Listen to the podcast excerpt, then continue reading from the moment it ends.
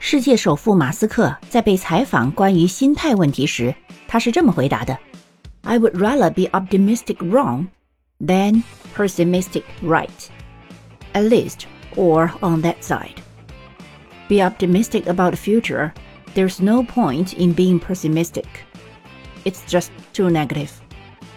意思便是他宁可乐观，但可能是错误，也好过悲观，但可能是对的。